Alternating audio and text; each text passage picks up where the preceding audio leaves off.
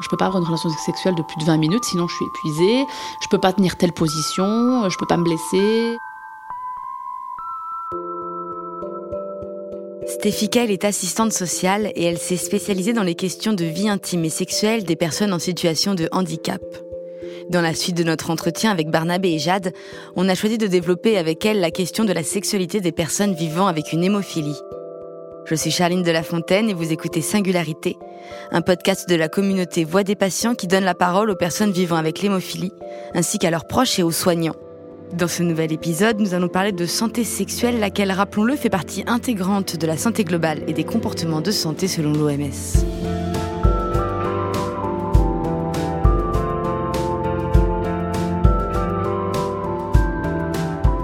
Stéphie Cale m'avait prévenu en amont de notre rencontre. C'est un sujet dont on parle trop peu et que le corps médical et paramédical peinent encore à aborder en consultation. Et c'est d'autant plus préoccupant que pour les personnes hémophiles, la sexualité va demander une certaine communication. Comment évoquer avec son ou sa partenaire d'éventuelles limitations de la capacité physique due à une fatigabilité et ou des douleurs Et puis bien évidemment la question des risques hémorragiques. Cela mérite pourtant qu'on s'y attarde. Je suis assistante sociale et formatrice depuis maintenant 5 ans. J'interviens sur les questions de vie intime et sexuelle des personnes en situation de handicap.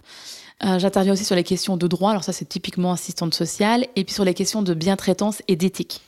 La vie intime, elle englobe l'intimité au sens euh, tendresse, caresse, euh, câlin, mais elle peut tirer jusqu'à la sexualité. Dans la vie intime, on englobe tout ce qui est relation à soi, dans une question d'intimité, donc dans tout ce qui est relation à sa sexualité personnelle, mais elle englobe aussi la sexualité avec l'autre, elle englobe la relation avec l'autre. La vie intime, ça, démarre d'une caresse à une pénétration. Et la pénétration n'est pas une réponse à la vie intime et à la vie sexuelle. On peut avoir une vie sexuelle sans jamais vivre de pénétration. La sexualité, elle est propre à chacun. Chacun voit sa sexualité comme, euh, individuellement. C'est peut-être juste être au corps à corps. C'est peut-être euh, avoir euh, des caresses, c'est peut-être avoir des bisous, c'est peut-être avoir des pincements, c'est peut-être avoir un massage de crâne, j'en sais rien. Si on va dans le stéréotype du féminin touchable, c'est caresser les oreilles. Donc la sexualité, elle est indépendante de chaque personne, elle est individuelle et personnalisée. Et chacun la voit comme il le veut. En tout cas, la vie intime, ça englobe tout ça. Ça englobe les questions de règles, ça englobe les questions de ça englobe les questions de reproduction, de, comment est-ce qu'on fait des enfants ou pas, comment est-ce qu'on les fait, quel risque on prend. Ça englobe les questions de câlin, de papouille, mais autant avec son enfant qu'avec son mari, euh, qu'avec un groupe d'amis. Euh, la vie intime, c'est la relation à l'autre. Voilà, dans, dans, dans toutes ces dimensions. Quand on est hémophile, quels sont pour, vous les principaux points de vigilance à avoir à l'esprit au cours d'un rapport sexuel? Alors, les personnes hémophiles, là où elles doivent être assez vigilantes, euh, c'est en effet sur les, risques hémorragiques et le besoin de se préparer par le traitement à prendre en amont. Il n'y a pas dans l'absolu euh, d'actes sexuels qui sont vraiment dangereux. Le plus important pour les personnes hémophiles, c'est de savoir à quel moment euh, on est prêt ou pas en termes de fatigabilité et de douleur. Donc ça veut, je reviens sur la communication, ça veut dire dire à son conjoint, alors aujourd'hui, ok, j'en ai envie, mais je peux pas.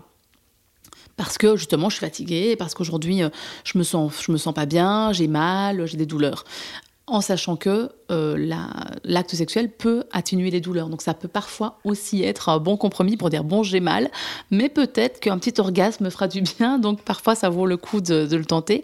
Par contre, euh, les, pratiques euh, qui, peuvent être, qui peuvent être problématiques sont des pratiques qui vont impliquer des saignements. Et là, on est sur des pratiques un peu plus exceptionnelles de BDSM. Euh. Et donc, quand on est hémophile, on peut peut-être pas avoir ce genre de pratique de façon naturelle et tranquille, quoi. Il faut peut-être en effet euh, le préparer. Mais euh, hémophile ou pas, ce sont des pratiques qui se préparent de toute façon. Donc, en effet, la, sexualité des personnes hémophiles, elle va demander, je pense, en amont une certaine communication. Ce qu'il faudrait, c'est qu'en fait, toutes les personnes s'inspirent de ça. C'est qu'une personne sans handicap, sans maladie, se dise je dois parler de ma sexualité à mon conjoint pour arriver justement à avoir des pratiques sereines, en confiance.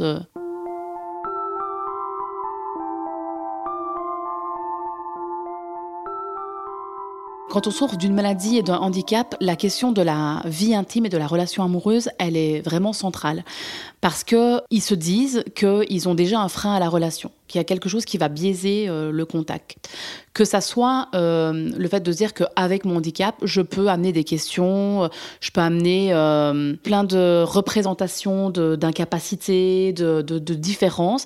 La différence, elle fait peur, elle, elle inquiète, c'est vrai que la question de la maladie de handicap a fait qu'on a une approche différente de la relation amoureuse.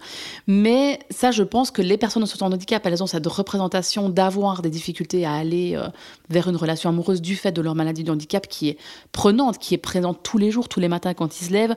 Cette maladie, ce handicap, il est là. Donc, ils ont appris à vivre avec, mais ils ont surtout appris que ça rythme leur quotidien à tous les niveaux. Et à quel niveau en particulier? Sur les questions d'emploi, de famille, de vie sociale, d'accès aux loisirs, d'accessibilité, euh, voilà, l'accès à la société. Donc de ce fait, la relation amoureuse en est impactée. Quand ils sont sur les sites de rencontres, ils se disent est-ce que je dois le dire directement? Est-ce que j'attends la première rencontre? Est-ce que je le dis plus tard? C'est une vraie question de parler de son handicap ou de sa maladie et à quel moment. Cependant, euh, je pense que la question de, se sentir désirable, de se sentir euh, en capacité d'avoir une, relation amoureuse avec quelqu'un, je pense qu'elle peut traverser toute personne qui, à un moment donné, est en perte de confiance. Je connais des personnes en situation de handicap qui sont euh, des grands dragueurs et qui n'ont aucun problème pour avoir une relation. Enfin, j'ai eu des moments dans ma vie où je me disais, mais je, je ne viens d'attirer personne. Donc je pense que c'est si on ressort de la situation handicap et, maladie, on a tous à un moment donné, quand on a moins confiance en nous, cette question de se dire est-ce que je suis euh, désirable Est-ce que je pourrais plaire à quelqu'un Est-ce que j'ai des, atouts à, montrer? C'est vrai que quand on se dit qu'on a ce handicap, on a peut-être euh, ça d'abord à régler.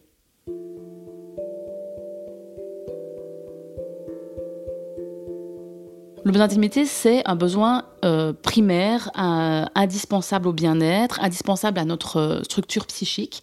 Euh, si on n'est pas satisfait en tant en termes d'intimité qu'en termes de sexualité, mais je pourrais y revenir, on peut être pas bien, déprimé, voire très très dépressif, voire être plus douloureux. Enfin, en tout cas, il y a quelque chose qui joue dans notre relation à notre corps, mais jusqu'à la question de la douleur. Hein satisfaire un besoin d'intimité et de sexualité, c'est indispensable. Pour le satisfaire, il faut déjà savoir comment on a besoin de le satisfaire, c'est-à-dire qu'est-ce qu'on attend de, de, cette relation avec l'autre.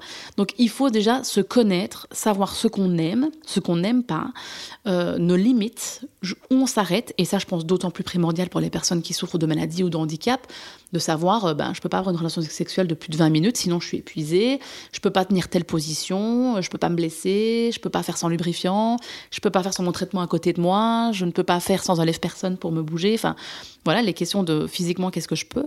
Et à partir du moment on sait ce qu'on a envie, comment on en a envie, de quoi on a besoin et de quoi on a besoin pour y arriver, à ce moment-là, on se connaît déjà. Avant de communiquer avec l'autre sur ce qu'on a besoin, c'est déjà apprendre à se connaître soi-même.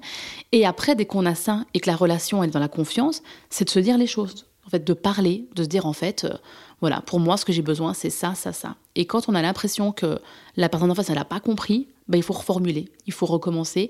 Et la communication, c'est pas l'histoire d'un one shot, c'est pas euh, genre avant de le faire, on discute cinq minutes, on se dit bon bah qu'est-ce qu'on fait? C'est aussi se dire après ça, ben, en fait voilà comment je l'ai vécu.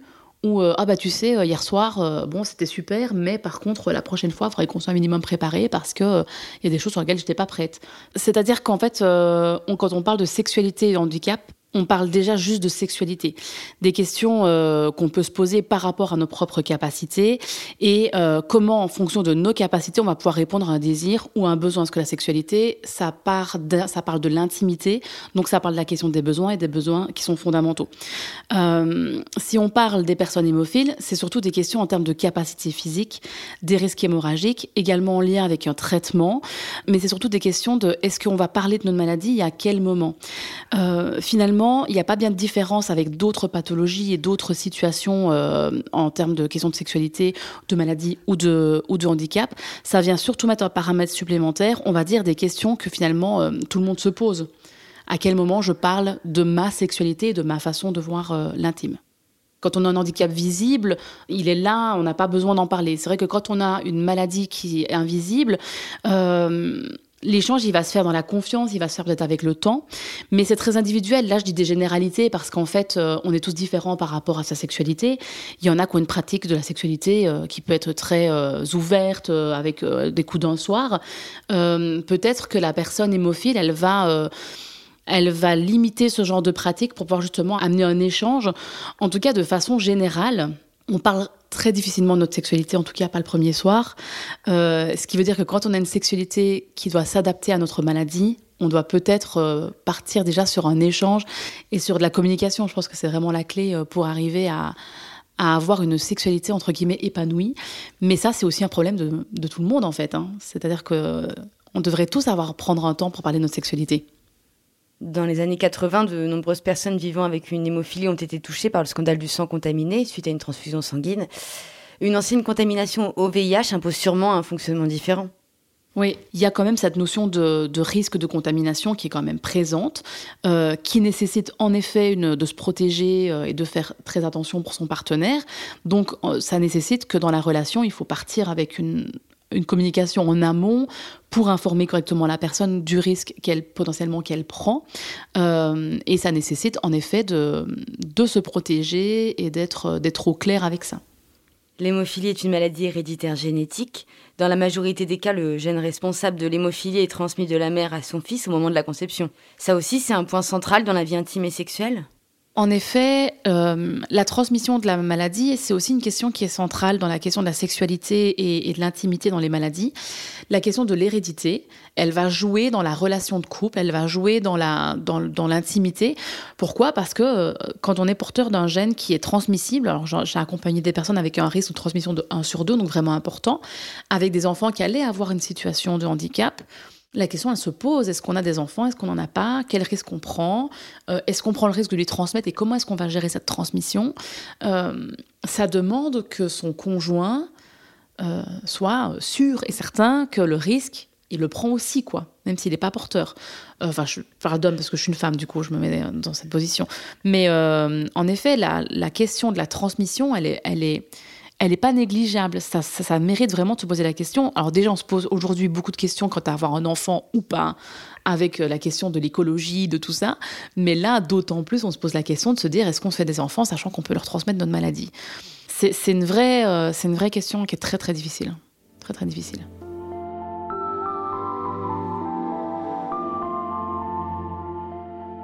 L'intimité, la sexualité, c'est un sujet qui doit être abordé en consultation. Si on le prend d'un point de vue médical, euh, c'est indispensable qu'un médecin euh, interroge la personne dans la pratique de sa sexualité, parce qu'en fait, la pratique de la sexualité, elle vient dire plein de choses sur, euh, sur nous. La pratique de la sexualité, elle, au-delà de satisfaire un besoin d'intimité, ça peut aussi avoir un, un aspect antidouleur. Donc une masturbation solo jusqu'à un orgasme, ça permet de sentir mieux. Déjà, pour tout le monde, on sait qu'avoir une relation sexuelle ou se masturber avant de dormir, ça permet de mieux dormir. Ça, c'est indéniable. Au-delà de ça, la surmasturbation, donc où on se masturberait beaucoup, viendrait peut-être, probablement, cacher quelque chose de plus euh, euh, caché. Donc euh, peut-être un problème interne. Enfin, en tout cas, ça mérite à un moment donné d'aller explorer d'autres, explorer ailleurs. Parce que la masturbation excessive, alors quand je parle de masturbation excessive, c'est quelqu'un qui se masturberait plus de trois fois par jour ça commence à devenir un peu inquiétant. Euh, on pourrait se dire, ah bah c'est comme ça, c'est quelqu'un qui se masturbe beaucoup. Ben en fait, euh, non, c'est pas normal. Il y a peut-être autre chose. Alors ça peut être une maladie qui est cachée, hein, ça peut être, euh, ça peut être, enfin en tout cas, il faut aller explorer si dans le corps il n'y a pas un problème ailleurs. Et ça peut être aussi psychique. Ça peut être aussi aller chercher un mal-être qu'on n'a pas, n'a pas pointé. ça peut être une dépression a, sur laquelle on n'a pas mis de mots. En tout cas, l'acte masturbatoire solo, il est indicateur de quelque chose. J'ai un exemple avec un, jeune hémophile qui se masturbait euh, à l'excès, hein, c'est-à-dire 9 à 10 masturbations euh, par jour. Et euh, le médecin, en, échangeant avec lui sur les questions de la sexualité, ils ont pu aborder cette surmasturbation. Et en fait, ce jeune n'avait pas fait le lien entre son excès de masturbation et la question potentielle de la douleur. C'est-à-dire que quand on se masturbe, ça amène un plaisir, ça amène un soulagement, ça lutte contre la, douleur, ça peut être quand même assez efficace. Sauf qu'en fait, quand, euh, on n'y met pas les mots, on, passe à côté potentiellement de l'identification de pourquoi on se masturbe, qu'est-ce que ça fait. Et ce jeune, clairement, le médecin, enfin l'échange avec le médecin, la communication, euh, j'y reviens à chaque fois, a permis d'identifier que la masturbation servait d'antidouleur. Et c'est là où les médecins, tous les médecins, pour toutes les maladies, devraient à un moment donné ou un autre parler de sexualité avec leurs patients. Pas spécialement en parler, mais en tout cas leur dire je suis là pour en parler. Parce que c'est pas, euh, pas normal de se masturber plus de trois fois par jour. Heureusement, euh, les paroles se libèrent et on en voit déjà les, prémices. Aujourd'hui, on est dans une période de grands changements en termes de sexualité et de handicap.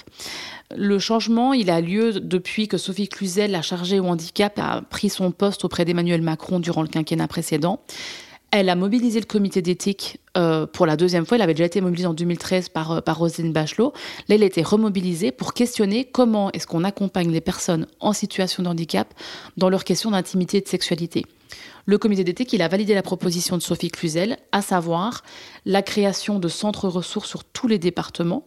La réponse du comité d'éthique date de janvier 2021 et depuis le 1er janvier 2022, il y a tous les départements de France qui ont lancé un appel à projet pour ouvrir des centres ressources sexualité et intimité, qui sont finalement accessibles à tout le monde, pas qu'aux personnes en situation de handicap, mais c'est précisément pour eux. Donc euh, j'invite euh, les personnes hémophiles à se renseigner sur la création du centre à venir sur leur département.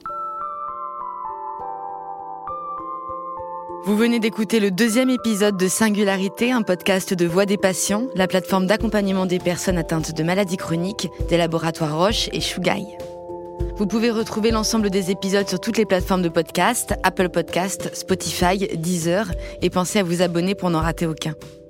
Singularité est produit par Louis Créative, l'agence de création de contenu de Louis Média, sur une idée originale de l'agence Intuitive. Marine Kéméry en a composé la musique et Adrien Françoise a réalisé et mixé cet épisode.